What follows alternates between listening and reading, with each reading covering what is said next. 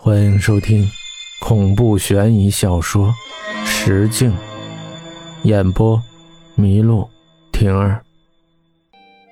夏来蹲下来，对着坐在地上的小萝莉轻声道：“姑娘，你叫什么名字？商九爷是你什么人？”那丫头也不傻，知道夏来必定是有求于商家，便换了个姿势，痞痞道：“今日你们路过这儿，也算是同我有缘。”美人呐，我看你命里缺我。他嘻嘻道：“嘿，行不更名，坐不改姓，商家第十七代传人商灵儿是也。商灵儿，商九爷是你，我家老爷子。”他回的利索。夏来闻言，从胸前的皮衣口袋里取出一张纸条，淡淡说道：“那你可以帮我把这个交给前辈吗？”商灵儿没答应，也没回绝，接过纸条就直接打开。这小丫头认字吗？我心中暗道。原来那老家伙还没嗝屁啊！他嘴里小声嘀咕起来。夏来却目光一亮：“小姑娘，你……”夏来话还没说完，就被那丫头打断了。停停停！我给我家老爷子打电话。说完。他又在那个破布袋子里摸了起来，掏出一块手表，电话手表，够可以的呀。这妮子拨通了电话，又向我们这一圈人看了一眼，便走得远远的通话。嘿，这丫头到底有什么秘密，还怕我们知道？那丫头讲话讲了很久，才双手背着走过来，对我们说：“跟我走吧。”下来跟了上去。于是我们也跟了上去，这也不知道是要去哪儿。走了一个多小时，便进了山路。老三的块头大，消耗体力也多，走了两个多小时就开始嘟囔：“哎，小山官，你到底要带我们去哪儿啊？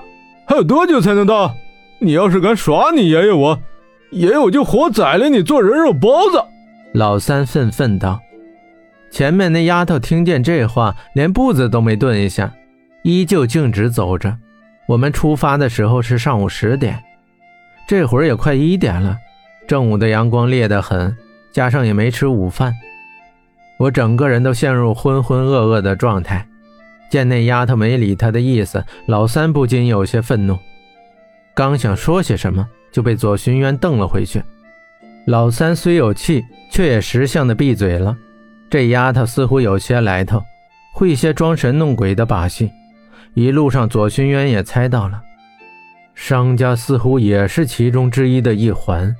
如果没有商家的人，那么他们即使去了，也一定走不到最后，只会更添一分危险。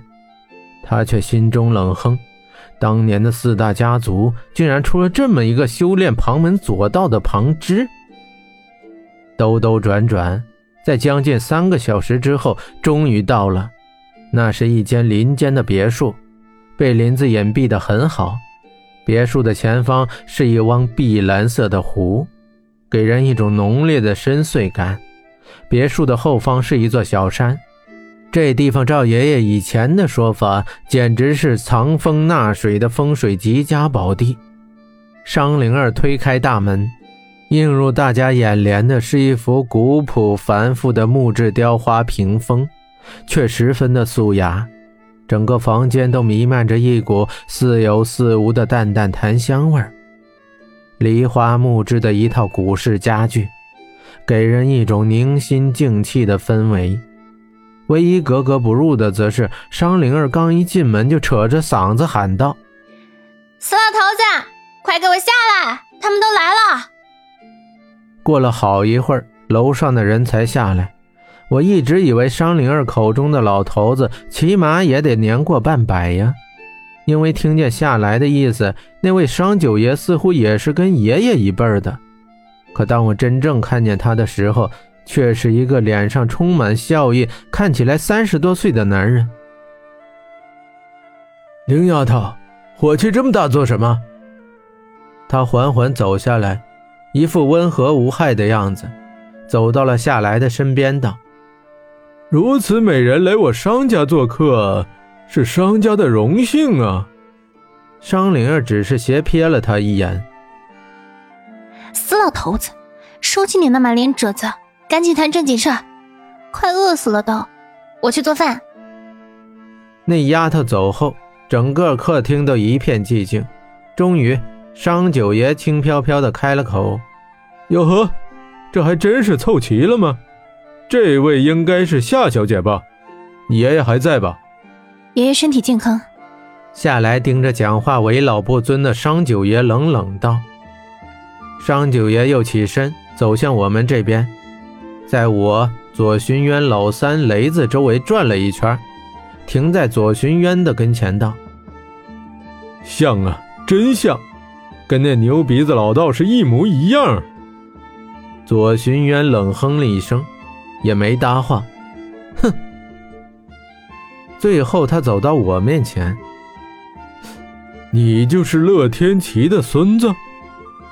我点头，也见他啧啧了两声，摇了摇头就走了。